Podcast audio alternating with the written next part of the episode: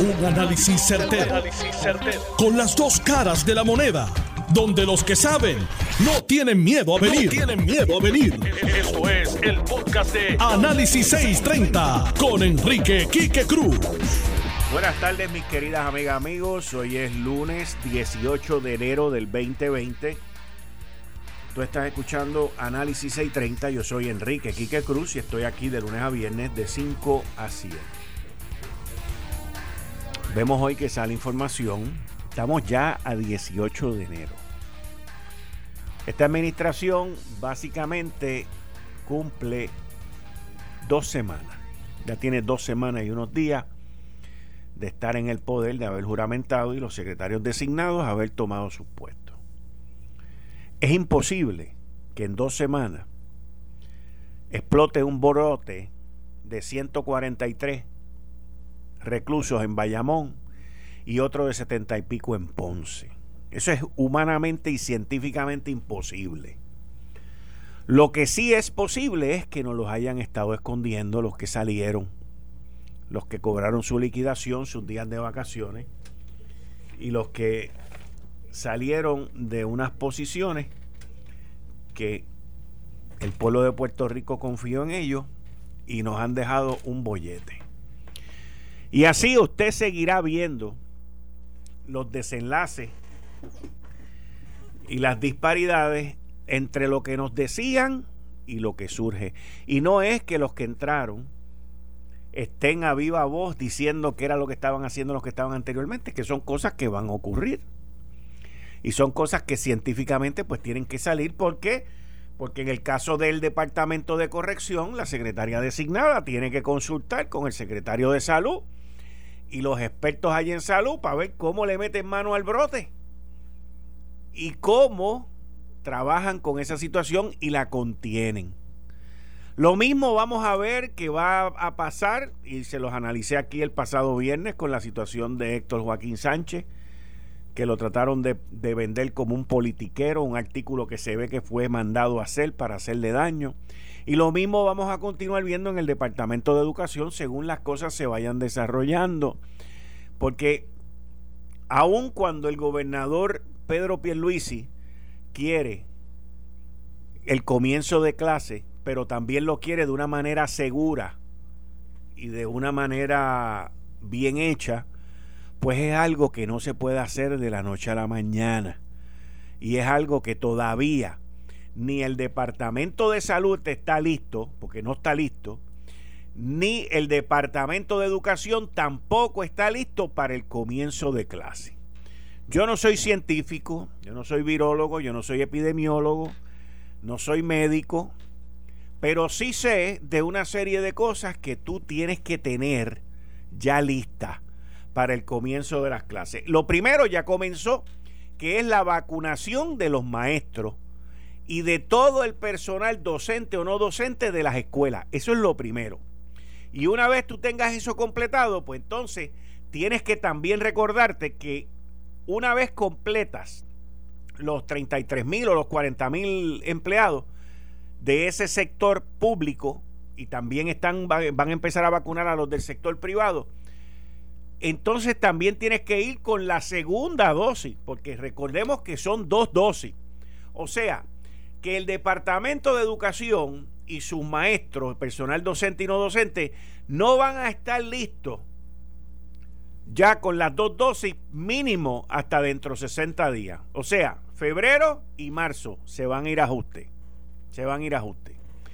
Pero eso no significa que el sector de las escuelas privadas pueda ir vacunando y abriendo porque es un sector más pequeño que yo vengo abogando con ellos, por ellos, por la sencilla razón de que tú puedes establecer una burbuja con el sector de educación privada, ver, analizar, acumular la data, ver el comportamiento, ver los contagios para tú establecer las medidas correctivas y luego utilizarla cuando vayas a abrir el sector público, que es muchísimo más grande.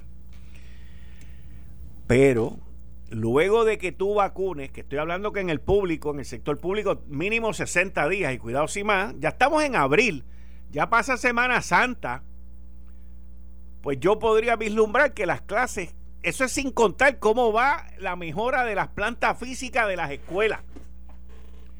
Cómo van todo el equipo que hay que adquirir y cómo van todo lo que está ocurriendo en ese departamento para abrir las clases. La lista es larga y los entorpecimientos más grandes todavía y los obstáculos más grandes todavía también. Así que, con mucha probabilidad, usted no vea que en el sector público se empiecen las clases hasta después de Semana Santa, con mucha probabilidad. Ahora, la pregunta es, ¿van a haber clases en el verano? Yo diría que deberían de haber clases en el verano. Después de tanto tiempo sin dar clases, no podemos tampoco pretender que en el verano me tocan dos meses de vacaciones y, y no voy a trabajar. Aquí definitivamente que hay que cambiar el sistema de calendario de las escuelas públicas principalmente y lo más probable entrar en un sistema de cuatrimestre, de cada dos o tres meses, dos semanas de vacaciones y seguir por ahí en adelante. Es que no existe otra opción. Yo no puedo irme con el mismo calendario que he tenido toda la vida, que es en semestral, con unas vacaciones lo más chévere y lo más buenas en las navidades y otras lo más chévere y lo más buenas en el verano porque llevan de vacaciones ya bastante tiempo en sus casas. Sí, yo sé que hay muchos que han estado dando clases, pero es que tenemos que arrancar con el sistema. No hay de otra. Y esos planes hay que establecerlos ya y hay que informarlos y hay que hablar con los gremios. El problema más grande que tiene hoy el Departamento de Educación, señores, son los gremios. Los gremios son los que quieren mandar ahí. Y ahora se sienten empoderados empoderados y quieren designar y quieren poner gente en, en las posiciones y, le dicen a la secretaria designada que si no, no te vamos a ayudar, si no, esto no se va a mover, si tú no nombras a fulanito de tal aquí. Lo vimos la semana pasada abiertamente, descaradamente. Y así usted ve, oficina por oficina, que dentro del COVID está ocurriendo lo mismo. Mire, yo escuchaba esta mañana al presidente de la Asociación de Agricultores, Héctor Iván Cordero. Vamos a escuchar lo que él dijo sobre el Departamento de Agricultura, el Departamento del Trabajo y la necesidad que hay de recursos para los tomates que se están perdiendo. Vamos, vamos, vamos a escuchar esto un momentito, dura 20 segundos para que ustedes entiendan el problema tan serio que hay en Puerto Rico con la mano de obra. Vamos a escucharlo esto tiene que ser una coordinación no solamente del secretario de Agricultura, tenemos que coordinar nosotros los, los agricultores y aquí también tenemos que entrar a un nuevo jugador, que es el departamento, dos nuevos jugadores, que es el departamento del trabajo y el departamento de la familia. Y entre todos, pues analizar todas las posibles oportunidades que se le puedan dar a, la mano de obra de Puerto Rico. Ni el departamento de la familia va, puede hacer nada, ni el Departamento del Trabajo va a poder hacer nada. La gente recibiendo 300 pesos y 400 pesos y 300 pesos más federales no van a querer ir. Antes no querían ir a trabajar, imagínense ahora. Aquí no hay mano de obra para la agricultura, no va a haber mano de obra este año, no va a haber mano de obra mientras dure la pandemia, no va a haber mano, no había mano de obra antes, no va a haber mano de obra mientras duren las ayudas federales no lo va a haber. La pregunta es, ante la realidad de que no va a haber esa mano de obra, ¿qué vamos a hacer? ¿Qué vamos a hacer? ¿Vamos a reclutar estudiantes que no están yendo a la escuela? ¿Vamos a reclutar a desertores escolares? ¿A quién vamos a reclutar? Porque lo que se hacía antes no va a funcionar ahora. Estamos hablando en un mundo completamente distinto. Estamos hablando donde si antes no había incentivo para trabajar, hoy no lo hay. Estamos hablando de que, miren, en el Departamento del Trabajo la gente no quiere ir a trabajar con lo del PUA. En el Departamento de Agricultura tampoco. En, en el Departamento de la Familia tampoco. Esa es la realidad. La gente se ha acostumbrado a estar en su casa, cobrar desde su casa o coger el desempleo desde su casa, coger las añadiduras que le han dado en el plan de asistencia nutricional y están bien, están cómodos. No van a trabajar la tierra. Aquí vamos a impulsar, la, agricultura y la tenemos que impulsar de una manera distinta a como se hacía antes. Distinta. De la manera que se está haciendo o que se hizo en el pasado antes del COVID, no va a funcionar. Lamento ser el que le da la realidad y les enseña el espejo para que se miren en la cara, pero esa es la realidad. El gobierno ha sido ineficiente, ha sido ineficaz en poner a sus propios empleados a trabajar. Imagínese buscando gente que trabaje en la agricultura. No va. No va. Así que aquí todo el mundo va a tener que poner de su mano y ver qué van a hacer o cómo lo van a hacer. Pero con el salario mínimo no van para ningún lado. Con 10 pesos la hora en la agricultura tampoco van para ningún lado. Miren a ver qué van a hacer, porque si no, se van a bañar las cosas. ¿Y quiénes son los que ganan? Los importadores. Esos son los que van a ganar. Los importadores. Que si el café se está perdiendo, que si los tomates se están perdiendo, que si no sé qué más se está perdiendo. Esto era previsible. Eso se veía venir ya. Estas son cosas que no podemos estar discutiendo ahora. Esto se sabía que estaba pasando. Y menos en una administración que acaba de entrar, no le quiero darle excusa, pero que apenas, apenas están aprendiendo a aprender, apenas están aprendiendo a aprender dónde está el baño de la oficina. Eso es así de sencillo. Pero tampoco podemos sentarnos de brazos cruzados y no hacer nada porque ese es el reto que tenemos hoy y ese es el reto que vamos a seguir teniendo mientras venga más dinero del desempleo. Y denle gracias a Dios que no aprobaron 600 pesos.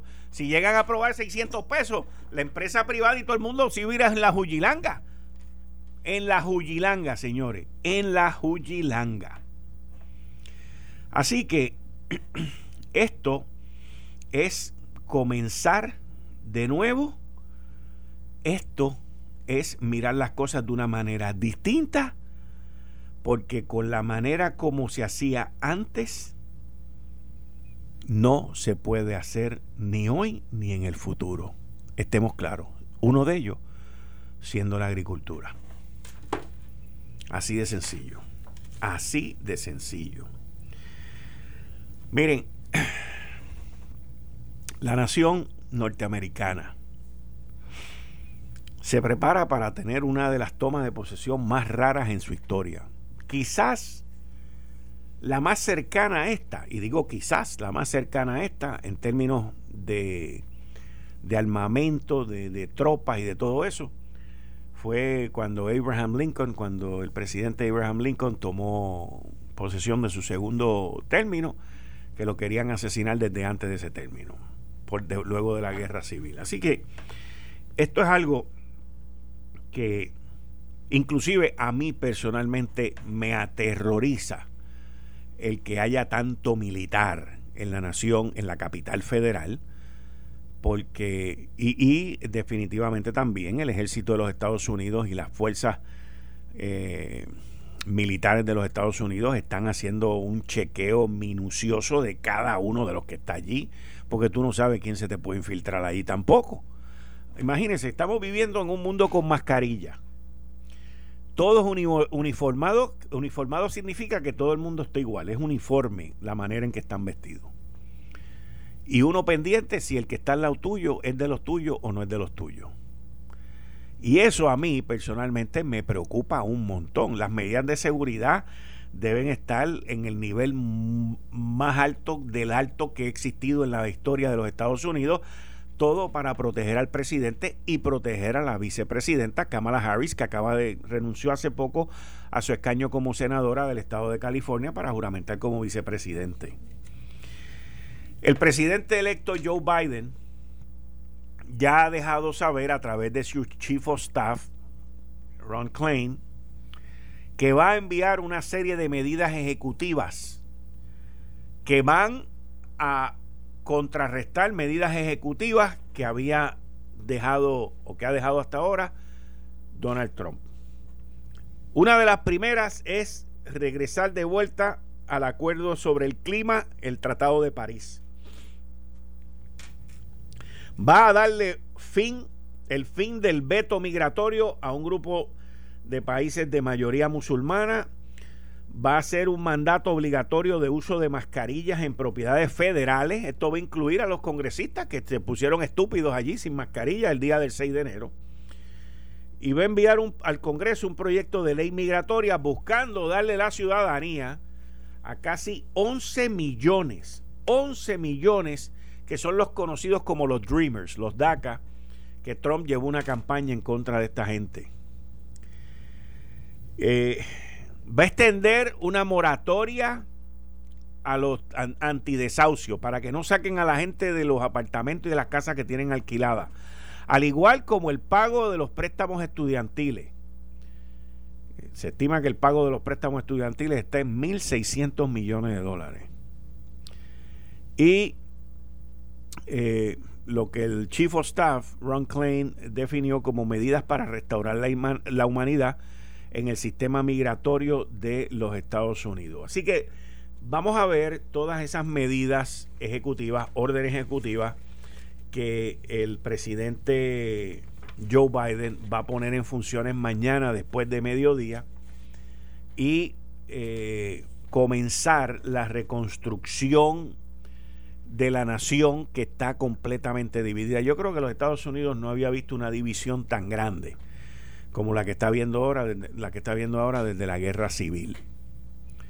Y es algo en la cual todos nosotros, todos los que estamos en los medios, todos nosotros tenemos que trabajar este, en el mensaje que llevamos, tenemos que ser responsables en el mensaje que damos y tenemos que pasar la página, señores, tenemos que pasar la página. Todavía en corte los cuentos de machina de Donald Trump de que le robaron las elecciones no han ganado un solo caso. En su mayoría han sido jueces republicanos y no han podido ganar un solo caso. Donald Trump había dicho originalmente que se iba a ir el martes de la capital federal, ahora dice que se va a ir el miércoles por la mañana. Se estima que va a dar 100 presidential pardon, 100 indultos, 100 perdones, perdón presidencial. Se ha hablado mucho del autoindulto, de yo voy a perdonarme a mí, voy a perdonar a mi familia y voy a perdonar a mis allegados y todo ese tipo de cosas. Miren, eso es imposible. Les voy a explicar por qué. Leí un artículo escrito por un profesor de una reconocida universidad de derecho en, en los Estados Unidos y explicaba la peligrosidad esto yo me quedé, me quedé impresionado con lo fácil que me lo dio a entender. La peligrosidad de Trump perdonarse a sí mismo o perdonar a su familia o perdonar a sus allegados. ¿Por qué? Porque el perdón presidencial va guiado a alguien que fue convicto, a alguien que fue culpable. Y esa persona, vamos a decir, eh, Richard Nixon, que fue presidente de los Estados Unidos y lo perdonó Gerald Ford. Ese fue el último que pensó perdonarse él mismo. Pues Richard Nixon fue convicto por este, obstrucción a la justicia. Vamos a decir un ejemplo. Pues el, el perdón presidencial es a Richard Nixon un perdón completo por los delitos por los cuales él fue convicto. ¿Cuál es el problema con Trump darle perdón a su hija o a sus hijos o a él mismo? Que él tendría que hacer una lista de lo que ellos entienden que ha sido lo impropio y lo ilegal que ellos han hecho.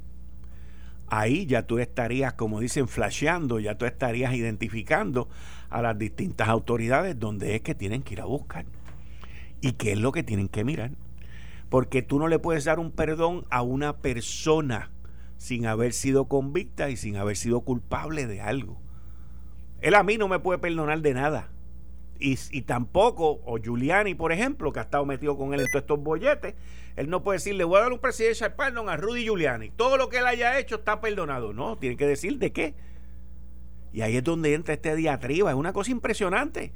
Y lo que puede hacer es crearse un problema muchísimo mayor que terminaría en la Corte Suprema y que con mucha probabilidad lo pierda y que al perderlo entonces las entidades federales y estatales vayan detrás de él por lo que él escribió, que fue lo que él entiende que hizo mal. Ahora, sacando eso a un lado, pues se espera que él emita 100 o más perdones. Perdones presidenciales, perdón presidencial. La pregunta que yo me hago es si él perdonará al que fue su abogado, Cohen. Porque de este señor se puede esperar cualquier cosa. Donald Trump, el miércoles a las 12 del mediodía, ya estando en Mar a Lago, que es lo que se supone que sea su residencia de ahí en adelante, en la Florida, y los vecinos no lo quieren allí. Pero de las 12 en adelante, de las 12 del mediodía en adelante de este próximo miércoles, se convierte en un ciudadano particular. En un ciudadano que va a estar, ya hay eh, el attorney, el eh, District Attorney de Nueva York, el fiscal de distrito Cyrus Vance, ya está listo para meterle mano. La de Nueva York, Southern District, está lista para meterle. Todo el mundo está listo para meterle mano por las cuestiones de sus impuestos, fraude, 20 mil cosas. Este señor no va a tener vida. Y ni declarándose en quiebra le va a resolver sus problemas legales. Que el último que yo recuerdo que tuvo una cantidad de problemas legales enorme, estaba preocupadísimo porque el dinero no le iba a dar, fue Bill Clinton lo de Bill Clinton es un juego de kindergarten comparado con los problemas legales que este señor va a tener, las situaciones, las acusaciones, todo, todo, todo, todo. Hay, hay gente que lo va a demandar por acoso sexual, hay gente que lo va a demandar por maltrato, hay gente que lo va a demandar por fraude. Aquí hay de todo. La nación completa se ve en contra de él, el sector privado ya se ha ido en contra de él, los bancos se han ido ya en contra de él. En fin, todo está en contra de él. ¿Cómo él va a salir de esta? Pues miren, lo más probable es que creativamente él salga de alguna manera de todo esto, pero esos presidencial, presidential pardon, esos, indultos presidenciales van a ser interesantísimos.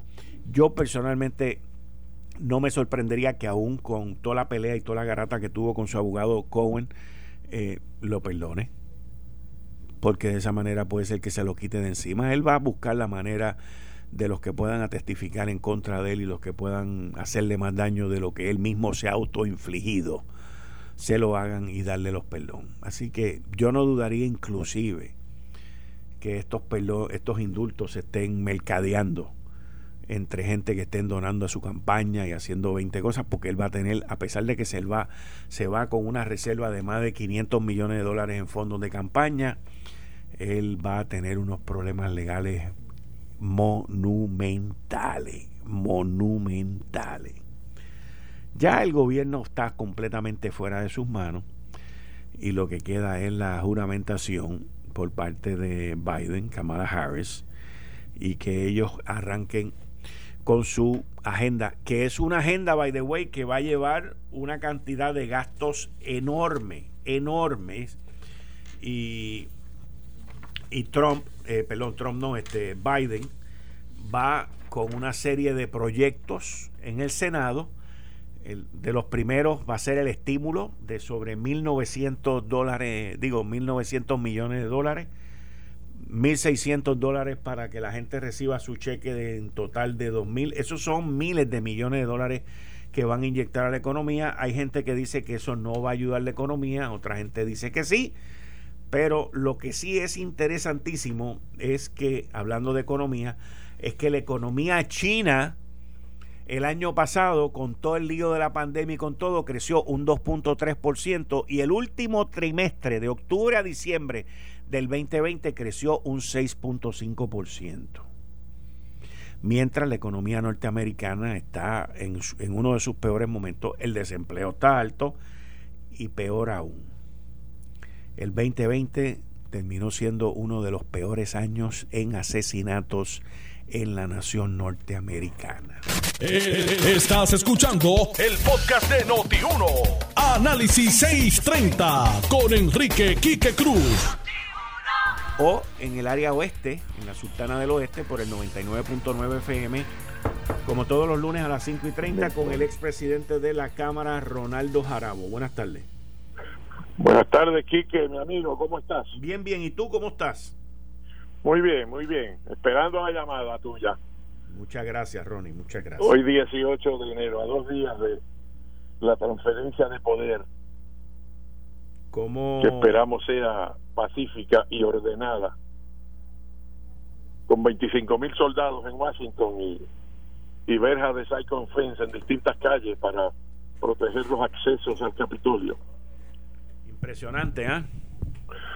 Sí, nunca visto. No se parece a Washington. Yo creo que desde 1812 en la guerra con Inglaterra, con el Reino Unido, no no estaba bajo este tipo de amenaza, porque ni siquiera cuando la guerra civil, porque eso era lo que yo te iba a preguntar, porque tú eres bien historiador y, y después de, en el segundo, en la segunda juramentación de Lincoln, que había muchas amenazas de muerte contra él. Bueno, él hizo el discurso allí frente al Capitolio en la segunda, eh, un discurso memorable, dicho sea de paso. Sí, sí. Es el discurso de sanar las heridas eh, de, la, de la guerra, ¿no? Porque ya era inminente el final ah, en, en, en 1865. ¿eh? Y pues en abril 15 murió Lincoln asesinado, ¿verdad? Eh, todo ese odio acumulado por la gran división, por la esclavitud y, y la guerra de la de la secesión, el levantamiento, ¿verdad?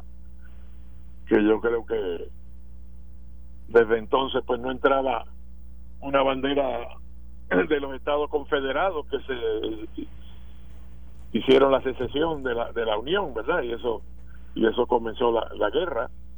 Eh, no entraba una una bandera en actitud desafiante dentro del Capitolio, es una ironía histórica, eh, seria, grande.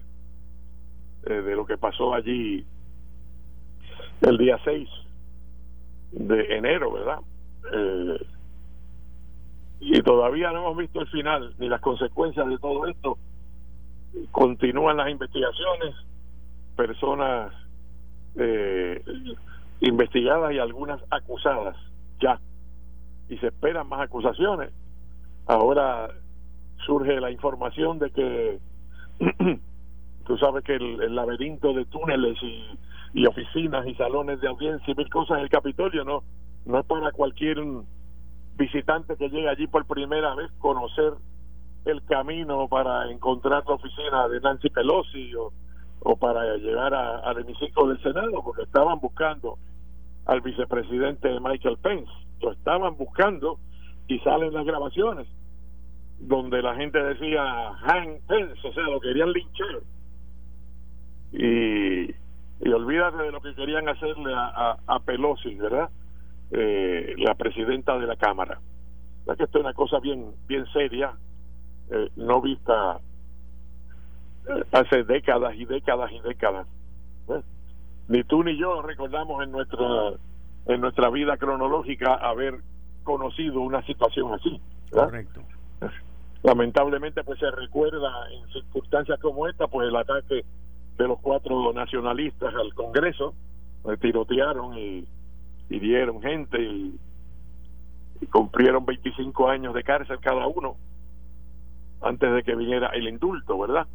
Eh, así que es lamentable que, que se propicie, eh, que se hable de los puertorriqueños en esa luz.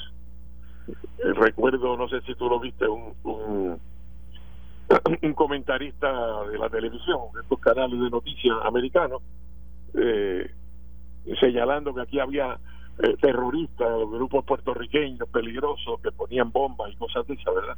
Sí. Eh, en el contexto de esto, de la sedición, del levantamiento, de la insurrección. Y entonces ya pues, está encaminado el juicio en el Senado, pero yo siempre dije, pues va a depender si, si es un juicio de destitución, si va a ser antes de que Trump se vaya, eh, pues dependerá de, de Mitch McConnell y, y, Mitch McConnell decidió que no, que se iba a hacer después. Y por lo tanto, esto es un juicio no para destituir, sino para descalificar para el futuro, prospectivamente, descalificar a Donald Trump de la posibilidad de aspirar a un cargo público, a un cargo electivo nuevamente en el futuro. Y eso es muy interesante, ¿verdad? Porque se analizaba aquí que si se habían alineado los planetas, porque Mitch McConnell fue, como tú sabes, un defensor a ultranza de Trump eh, y lo defendió incluso en el primer en el primer juicio de residenciamiento, en el primer impeachment. Eh, pero ahora, aparentemente, pues él, la preocupación principal de él era el daño que le podía hacer al Partido Republicano si Donald Trump seguía siendo la cara de ese partido y seguía controlando como controla eh, las filas y la base del Partido Republicano. Cómo liberar al Partido Republicano de Donald Trump era el reto que tenía Mitch McConnell, Mitch McConnell en su en su mente. Y mira cómo lo ha resuelto, dándole puertas abiertas al juicio después que Trump se vaya, después que Biden juramente el miércoles. Muy interesante, un desarrollo histórico muy interesante. Yo te digo que eh, va a ser bien difícil. Eh, Biden, inclusive después que él gana la presidencia, después del día de la elección, que es que comienza el movimiento también para eh, írsele detrás a Donald Trump una vez él termine, en términos legales. Eh, deberían acusar o no deberían de acusarlo. Esto es antes de lo de enero, o sea, estamos hablando en noviembre. Y el mismo Biden hizo unos comentarios que dijo, bueno, o sea, este tampoco lo queremos convertir en una víctima y, hacerle la campaña para el 2024, que era otra, es lo que ahora aquí están tratando de, de hacer porque eh, e, e, el, el, el, residenciamiento, el segundo, hay una parte que dice que viene de la guerra civil también, que dice que de ser encontrado culpable tú no puedes volver a tener public office, no puedes volver a ser un funcionario electo, estar en el gobierno de los Estados Unidos, que es lo que está todo el mundo buscando hacer. Nivito tiene 75 millones de votos. 74 sacó, sí, 74 millones de votos sacó, que es mucha gente, pero ¿Cuántos de esos son eh, los extremistas, verdad? La base esa radical eh, que lo idolatra y, cuántos son, pues, el partido tradicional republicano, conservador, moderado, eh, nacionalista, pro defensa. yo creo que mucha gente de esa de ese corte político, ¿verdad? Eh, los Bush definitivamente, los, gente que incluso trabajó con Trump, los ex secretarios de defensa, los que renunciaron al gabinete, eh, esa gente se le ha ido de lado porque lo que ocurrió el día 6 de enero fue un game changer.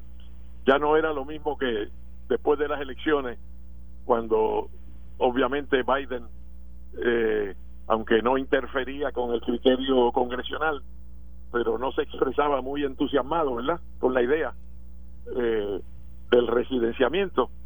Eh, lo que quería era proceder con su agenda. Y de hecho, fíjate que durante la campaña muchos este, parodiaban y criticaban a, a Biden porque era muy viejo, porque era senil, porque no tenía energía, todas estas cosas. Y ahora resulta que es todo lo contrario. El hombre está claro en su agenda y no solo en su agenda para los primeros 100 días, sino en su agenda para los primeros 10 días. o sea que él está organizando un ataque fulminante, un blitz, que cogen la expresión de, del alemán, ¿verdad? Un blitz, este, para en las áreas críticas, lo que él conceptúa la, la crisis, la crisis de la pandemia, la crisis eh, de la economía, la crisis de la infraestructura, eh, como cinco puntos donde en los primeros 10 días, Quique, eh, van a, tomar acción eh, administrativa para encarrilar nuevamente a la nación por el camino de la, unificación. Sí. Porque obviamente Trump ha dejado la nación mucho más dividida que lo que la recibió. Sí. Él no es el creador de esta subcultura de esta gente que vive en una en una realidad alterna que, que se cree un montón de embustes y mentiras y tú y yo hemos hablado de eso anteriormente verdad esta gente que vive por el internet y cree que todo lo que sale por ahí es la, la revelación del Señor y que todo es cierto y crean unas realidades en su vida eh, eh, están realmente alejadas de la verdad. Y, y esas personas cuando tienen poder político o poder físico están dispuestas a, a todo, ¿verdad? Pero esa no es la esencia del Partido Republicano. Así que obviamente lo que quieren el Partido Republicano, y ahí hay que incluir a Mitch McConnell, están rompiéndose la cabeza sobre cómo liberar al partido de Donald Trump. Y el juicio por haber incitado el levantamiento y el asalto al Capitolio y la vandalización de las oficinas, ese juicio le viene como anillo al dedo a la facción más moderada, más pensante, más estable, más tradicional del Partido Republicano. Así que vamos a ver si en la Cámara 10 republicanos votaron a favor de la acusación, cuántos en el Senado votarán a favor de la convicción. Te voy a hacer una pregunta, cambiando el tema, porque eso va a ocurrir después más adelante. Eh, una vez Biden asuma la posición, pero quiero traer, quiero venir de vuelta acá a, a, Puerto Rico. A Puerto Rico, las cosas que están ocurriendo en la legislatura. Y te quiero preguntar, eh, primero, ¿cómo tú ves la contratación del senador Rafael Bernabe a una persona que perdió en las elecciones, eh, que va a trabajar con él?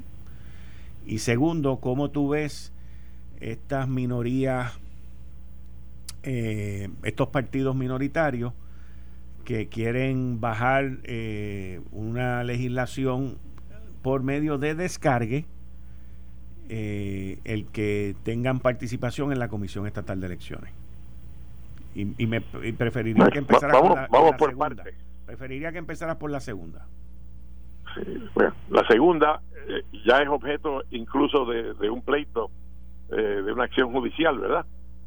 que va, va dirigida a, a apelar eh, me imagino que habrán pedido la reconsideración primero, se la van a negar a nivel administrativo para agotar los remedios administrativos antes de ir a la corte a pedir la revisión.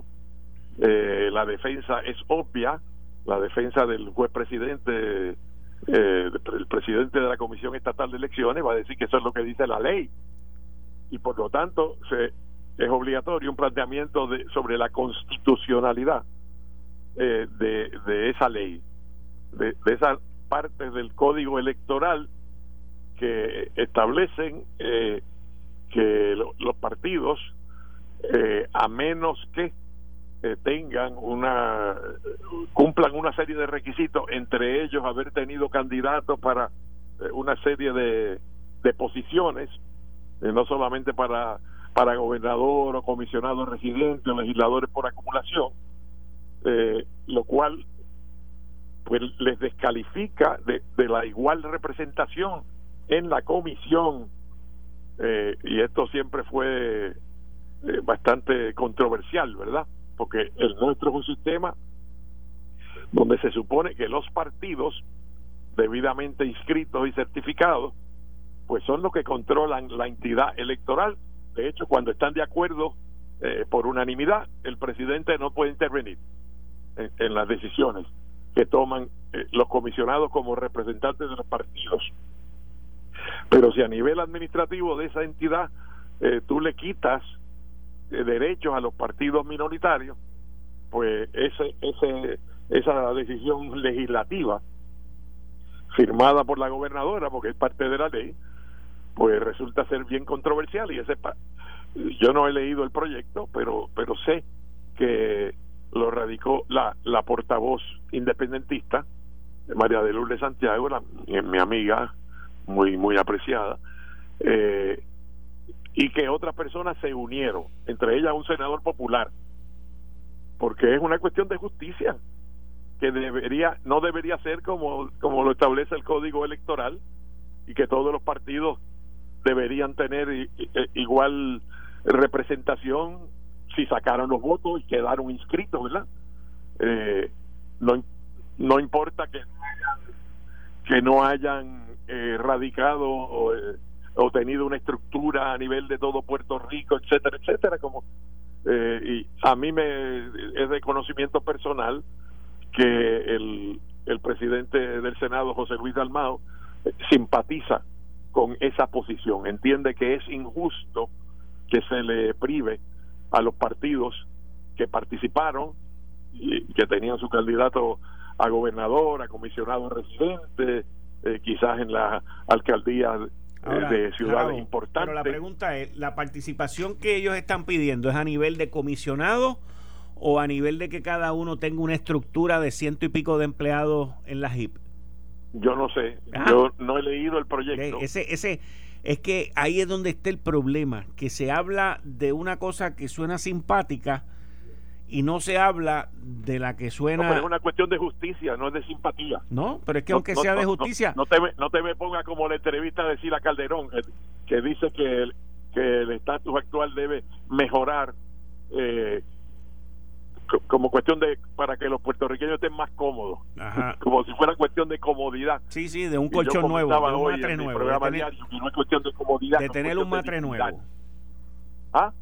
de comprar un matre nuevo sí, sí pues, pues eh, pero es que es que pero la pregunta la vuelvo y hago la pregunta es una pregunta de justicia pero estamos hablando de meter 300 empleados más en la junta bueno, yo no sé, de inscripción. pero es que pero es que, es que eso, eso se tiene que discutir Jarabo. Claro pues yo creo que sí que se debe discutir. Yo creo que se la pregunta es eso sería justicia meter 300 empleados más no no pero es que eso no es cuestión de justicia. Ah, eso es cuestión de, de delimitar una normativa, pero no de eh, quitarlos del radar, ¿no? No ponerlos en la posición en que en que existen entonces pues distintas clases de partidos y que el sistema lo va a controlar totalmente los dos partidos principales que tienen la estructura eh, política para postular candidatos a todas las posiciones, etcétera, etcétera. O sea, yo creo que fuimos al otro extremo. Eh, yo, yo entiendo tu preocupación, es una preocupación legítima, eh, porque se ha criticado a, a la comisión como entidad electoral permanente, eh, y entre las cosas por las que se le ha criticado es porque se sostienen allí unas estructuras de empleados eh, de los partidos, ¿verdad? Y ya que se eliminó el fondo electoral eh, en, años fuera de elecciones, eh, lo cual le crea una crisis a todos los partidos, incluyendo los grandes, pues entonces se debe preguntar uno, ¿verdad? ¿Cuál será la consecuencia en términos de costos, la consecuencia económica eh, de reproducir en un, en un universo multipartidista, en esta nueva situación que tenemos en el país, donde tiene cinco partidos políticos, si le vas a dar una plantilla de empleados igual a todos, eh, y qué costo va a tener para el erario, cuántos fondos públicos se van a gastar en eso, o si se puede racionalmente eh, establecer algún tipo de norma que no cree ese resultado. Yo creo que por eso digo que tu, tu preocupación es legítima, pero en otras cosas tiene que haber una igualdad entre los partidos por el hecho de ser partido y de haberse inscrito, haber sido certificado, compareció, participaron en las elecciones y usted sacó el 7% de los votos, o el 10 o el 15, caramba, ¿cómo le va a negar ahora la propia ley eh, una una representación en la en las decisiones administrativas de la comisión pues, ahí es que llegaste a un mal resultado a un resultado que no es justo cuando lo vayan a analizar si, si en el tribunal quedase eso como válido pues entonces vendría al foro legislativo exclusivamente. lo que pasa es que el tribunal lo que se supone que haga es que interprete la ley. Está bien, pero puede determinar que una parte de una ley es inconstitucional, que establece una un discrimen no racional eh, entre distintas entidades que jurídicamente, constitucionalmente eh, son iguales. Eso está cubierto en la pues, Constitución. Pudiera, eso, está cubierto en la Constitución. Parte del Código Electoral. Pero eso está cubierto en la Constitución. Bueno, los partidos tienen personalidad constitucional, Quique. Yo, los partidos, yo no estoy diciendo eh, que no la Por tengan. ejemplo, la diciendo, representación adicional, la, que se llama la ley de minoría, eh, eso es lo que te, aplica eso, a los partidos que queden inscritos. Pues, y si un candidato de un partido saca los votos que necesita, pues no es electo directamente y le tocaría un legislador por adición en, en aquellos casos en que algún partido gana más de dos terceras partes en la Cámara, en el Senado o, en los votos para el gobernador. ¿Bajo qué, bajo, bajo, bajo qué está eso? ¿Bajo la carta no, de... no le, Quique, si no queda inscrito el partido, Está bien, no le dan la elección, No le dan el beneficio bueno, pero, de la pero representación lo que pasa es que la ley de minoría. Lo, que pasa, ok, ¿dónde está la ley de minoría en la Constitución? La tengo aquí frente a mí. Está, En la Carta de Derecho. no, no, no, no, está en, en la representación adicional, búscalo eh, donde dice, no, no recuerdo el artículo y la sección, Artículo Donde 1, dice Estado, del Estado Libre partido- Asociado. Artículo 2, Carta de Derecho. Artículo 3, del Poder Legislativo. esos son los derechos individuales y el artículo 2 es la- el poder legislativo Correcto. eh, y luego viene el poder ejecutivo, la rama judicial, etcétera, Correcto. etcétera.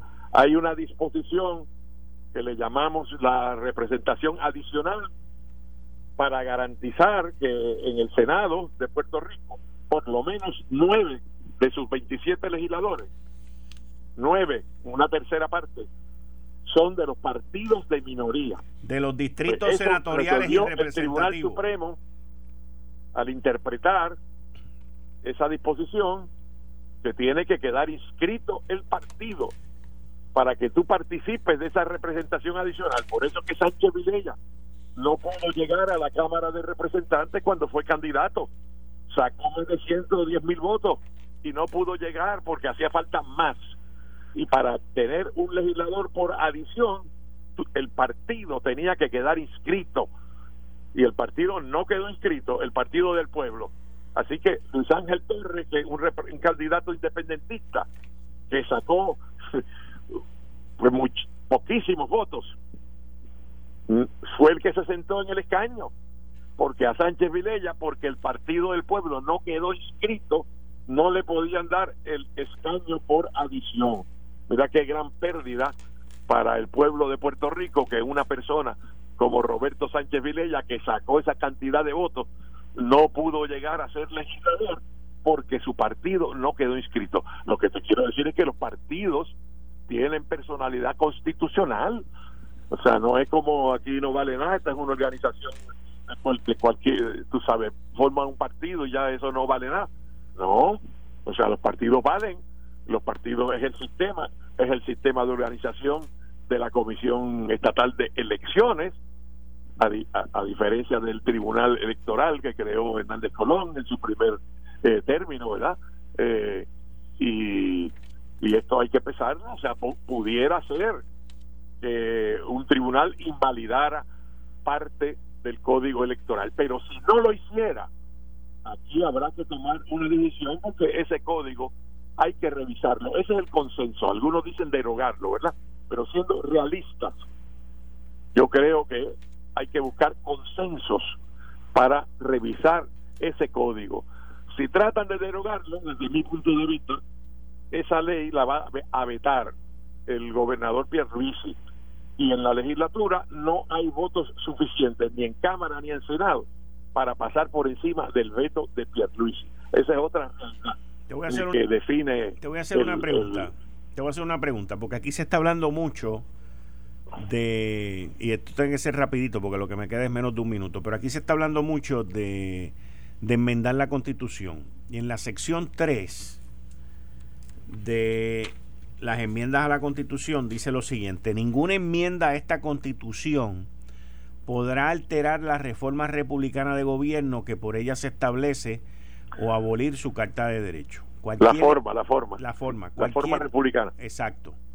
Cualquier enmienda o revisión de esta constitución deberá ser compatible con la resolución decretada por el Congreso de los Estados Unidos aprobando esta constitución, con las disposiciones aplicables de la constitución de los Estados Unidos, con la ley de relaciones federales con Puerto Rico y con la ley pública 600 del Congreso octogésimo primero adoptada Dime, dime, dime la pregunta. un convenio. ¿Ok?